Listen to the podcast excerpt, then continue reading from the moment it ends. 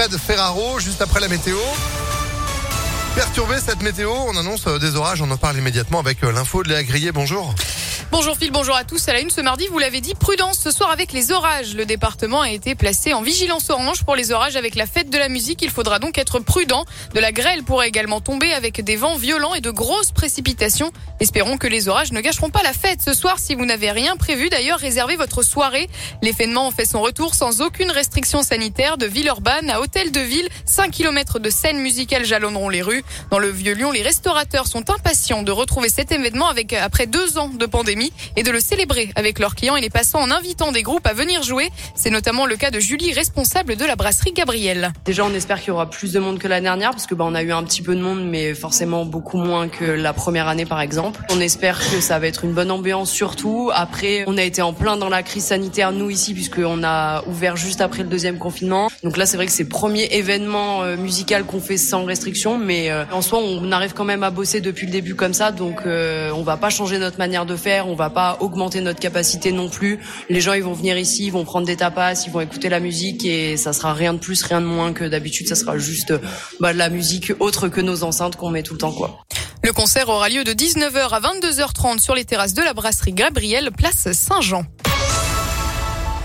Dans l'actu également, ce procès à Lyon, deux hommes sont jugés pour avoir diffusé la mort d'une adolescente écrasée par un bus en 2019 rue de la République. La scène avait été filmée par des caméras de surveillance. La mère de la victime avait porté plainte. Les deux accusés comparaîtront ce mercredi. Plus de 18 000 jeunes Ukrainiens scolarisés dans les écoles, collèges et lycées français, chiffre donné ce matin par l'éducation nationale. Après une rapide augmentation des inscriptions lors des trois premiers mois de guerre, les scolarisations stagnent depuis un mois. Le nombre d'Ukrainiens qui arrivent en France continue d'augmenter. 92 000 personnes bénéficient de l'allocation pour demandeurs d'asile, soit 250 de plus tous les jours en moyenne.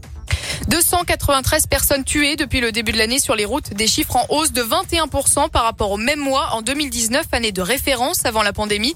L'augmentation est de 36% par rapport à mai 2021, un mois qui avait été marqué par certaines restrictions de déplacement en raison de la crise sanitaire.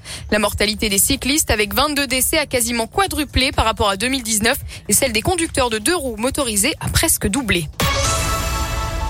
Et on termine avec un mot de sport. En foot, l'OL passe sous pavillon américain. OL Group est entré en négociation exclusive avec Eagle Football Holdings de l'américain John Textor, qui deviendra l'actionnaire majoritaire. Jean-Michel Aulas va rester à la présidence encore au moins trois ans. Et enfin, Lasvel n'a plus le droit à l'erreur après sa défaite 83-80 contre Monaco hier en finale du championnat. Les Monégasques mènent 2-1 dans cette série et ne sont qu'à une victoire du titre avant la quatrième manche demain à 20h30, toujours dans la principauté. Si Lasvel égalise, il y aura un cinquième match décisif samedi samedi soir à l'Astrobal. Ouais, c'est chaud, hein. Ouais, Là, c'est pour compliqué. le coup, on est parti sur le rocher, pas pour assurer. être au bord du rocher, tomber dans le précipice. On, on va éviter la chute, je le sens. Bah, c'est un peu ça. Merci beaucoup, Léa, pour l'info.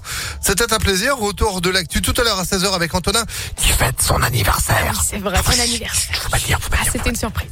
Quel âge 45, il m'a dit? 55 Euh, j'ai du mal. euh, 65 j'ai- 85 J'ai arrêté de compter. Rendez-vous euh, tout à l'heure à partir de 16h. Nous, on aura le plaisir de vous retrouver demain pour une nouvelle édition du Réveil Impact dès 6h. En attendant, bah, vous l'avez dit, Léa. C'est la météo.